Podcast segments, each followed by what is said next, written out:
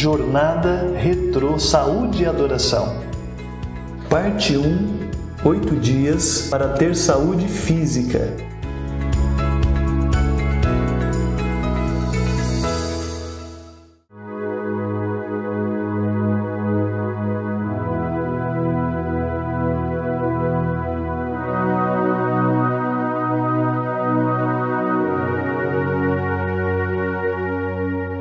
Dia 7 O jejum terapêutico. Para se ter a ideia correta do benefício terapêutico do jejum, é necessário entender o metabolismo, um conjunto de transformações químicas que se processam no organismo, mantendo a vida. Pois bem, o metabolismo possui duas fases principais: anabolismo, assimilação, construção de moléculas complexas a partir de moléculas simples. Catabolismo, processo inverso, incluindo a eliminação dos resíduos e os excessos dos materiais necessários à composição orgânica, como a ureia e outros. As estruturas de que o organismo dispõe para a eliminação constituem-se da pele, através do suor, e os órgãos que compõem o sistema respiratório, digestivo e urinário. É interessante observar que um organismo intoxicado com o sistema urinário comprometido vai buscar uma derivação da eliminação tóxica, como a pele, por exemplo, gerando problemas dermatológicos, os mais diversos. Dizia o grande médico português Dr. José Leon de Castro o suor, as fezes, a urina e as excreções das mucosas reúnem matérias residuais e tóxicas, cuja presença no sangue e tecidos, além de certos limites, é causa das mais variadas enfermidades, com classificações diferentes, mas com a mesma origem, substâncias tóxicas. Em medicina natural, a eliminação das toxinas é fundamental para a cura do doente. Assim sendo, como acelerar ou voltar o organismo a um processo de limpeza, buscando de modo rápido livrá-lo de grande parte dos agentes corrosivos que o bloqueiam, enfraquecem e destroem? Com o procedimento natural que Arnold Ehret chamou de maravilhosa cirurgia da natureza sem bisturi, o jejum. É necessário esclarecer desde já que esse jejum não é a suspensão total de comida e água que alguns fazem, como se fosse uma penitência. A começar da noite anterior, para que não haja uma janta abarrotando o estômago, estragando o benefício do jejum, deve-se tomar sucos apenas durante um ou dois dias. Não é aconselhável passar do almoço do terceiro dia. Usar sucos puros de frutas ou vegetais, intercalando entre eles, mas jamais os misture. Use-os de três em três horas, sem adoçar, obviamente, pois estamos promovendo uma limpeza tanto que a água deve ser um ingrediente constante a cada hora. E como se efetua essa cirurgia natural? Ela ocorre em todas as áreas do corpo humano, que sem o dispêndio da energia exigida pela digestão, aliviado da agressão representada por um regime alimentar carreador de entupimentos, putrefação e depósitos venenosos, aciona seus mecanismos de defesa. Através da corrente sanguínea, respiração, suor, urina e fezes, promove uma verdadeira desintegração de escórias e toxinas. Pare, medite e ore. Você já praticou esse jejum terapêutico? Ouça novamente a parte acima que acabamos de ler. Fale para o Espírito Santo sem esconder nada, se está ou não cuidando devidamente do templo em que ele habita. Esse tipo de conversa com Deus nem sempre confortável, mas é necessária, porque mudar para melhor só é possível pela intervenção direta do Espírito Santo. Combine com ele quando você vai começar.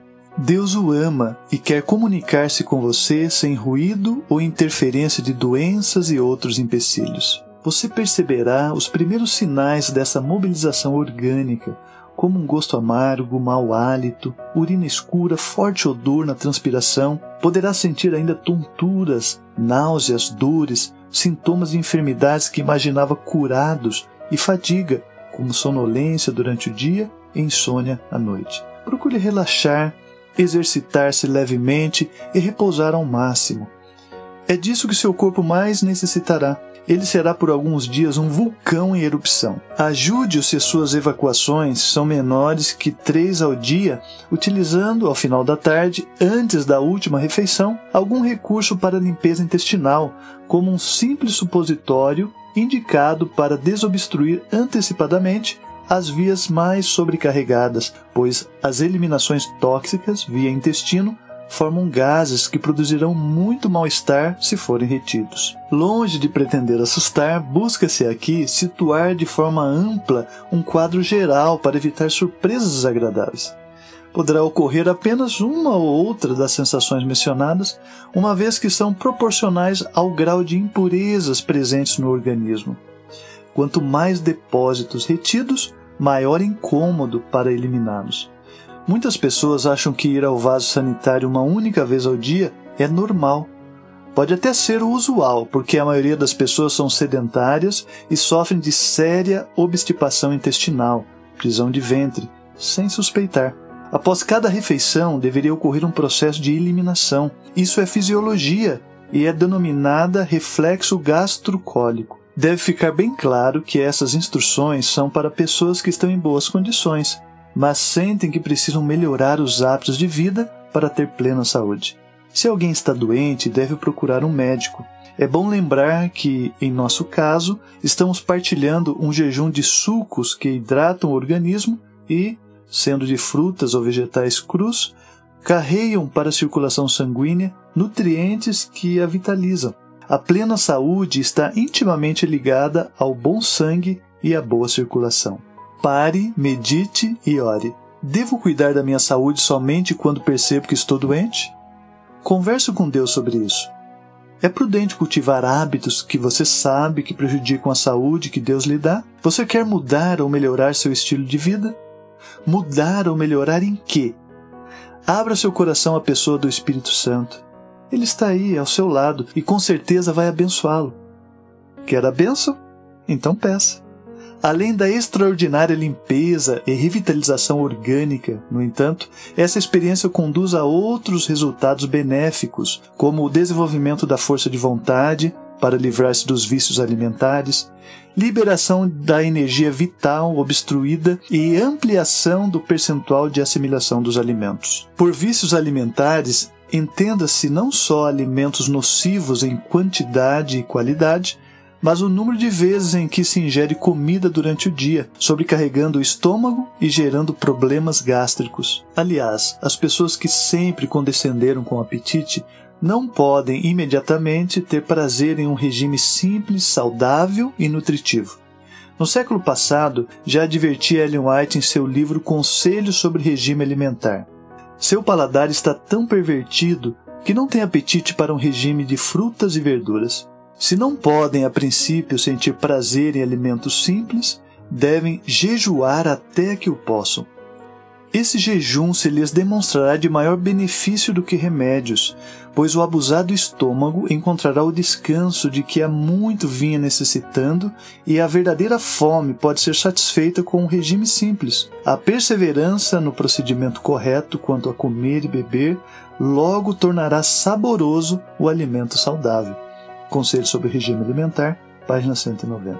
Pare, medite e ore. Está assombrado? Está com vontade de orar? Então ore. Pode perguntar ao Espírito Santo se ele será seu professor durante esse dia. Uma advertência importante. A pessoa que faz um jejum tem sensações de mal-estar. Geralmente, esse indivíduo e seus familiares atribuem isso à falta de alimento mas é bem conhecido nas clínicas especializadas que os pacientes que jejuam estão mais fortes no sétimo dia do que no segundo dia. Essa é uma prova de que a vitalidade não depende tanto do alimento quanto da circulação sem obstruções. É claro que essa experiência de agora é bem mais simples, mas não menos eficaz. O aumento da vitalidade virá por certo. Finalmente, ao aspecto em que todos os que passaram pela experiência são unânimes, o pensamento clareia e o raciocínio se torna ágil. Isso se deve também ao fato de que o cérebro, embora represente apenas 2% do corpo humano, deve receber 20% da circulação sanguínea e, consequentemente, oxigênio. Se você tornar seu sangue puro, o resultado aparecerá. Desfrute dos bons resultados. Você merece. E assim, se alguém está em Cristo, é nova criatura. As coisas antigas já passaram, eis que se fizeram novas, 2 Coríntios 5, verso 17. Lembre-se que para tornar-se limpo por dentro e por fora, você precisa andar com Deus todos os dias. Consagrai-vos a Deus pela manhã, fazei disso vossa primeira tarefa. Seja a vossa oração: toma-me, Senhor, para ser teu inteiramente. Aos teus pés deponho todos os meus projetos. Usa-me hoje em teu serviço. Permanece comigo e permite que toda a minha obra se faça em ti. Essa é uma questão diária. Cada manhã consagrai-vos a Deus para esse dia. Submetei-lhe todos os vossos planos para que se executem ou deixem de executar conforme o indique a sua providência. Dia a dia podereis entregar às mãos de Deus a vossa vida e assim ela se moldará mais e mais segundo a vida de Cristo. Caminho a Cristo, página 70. Terminou a jornada. Agora, tome água, calce o seu tênis e perna para que te quero. Vou caminhar. Gente de sucesso faz o que deve fazer até se acostumar. Fazendo a jornada, tomando de seis a oito copos de água e caminhando todos os dias, você vai chegar ao reencontro do dia 11 de maio mais saudável, física e espiritualmente. Com uns quilinhos a menos, vai ficar melhor. Você está se sentindo emaranhado e cheio de problemas? Vá agora à fonte ilimitada do poder. Medite nisso. A diferença é a oração. A oração é a resposta para cada problema da vida. Ela nos põe em sintonia com a sabedoria divina, a qual sabe como ajustar cada coisa perfeitamente. Às vezes deixamos de orar em certas circunstâncias porque, a nosso ver, a situação é sem esperança. Mas nada é impossível com Deus. Nada é tão emaranhado que não possa ser remediado. Nenhuma relação humana é tão tensa que Deus não possa trazê-la à reconciliação e à compreensão. Nenhum hábito é tão profundamente enraizado que não possa ser vencido. Ninguém é tão fraco que ele não possa tornar forte. Ninguém é tão doente que ele não possa curar. Nenhuma mente é tão obscura que ele não possa tornar brilhante. Se alguma coisa nos causa preocupação ou ansiedade, paremos de propagá-la e confiemos em Deus por restauração, amor e poder. Review and Herald, 7 de outubro de 1865.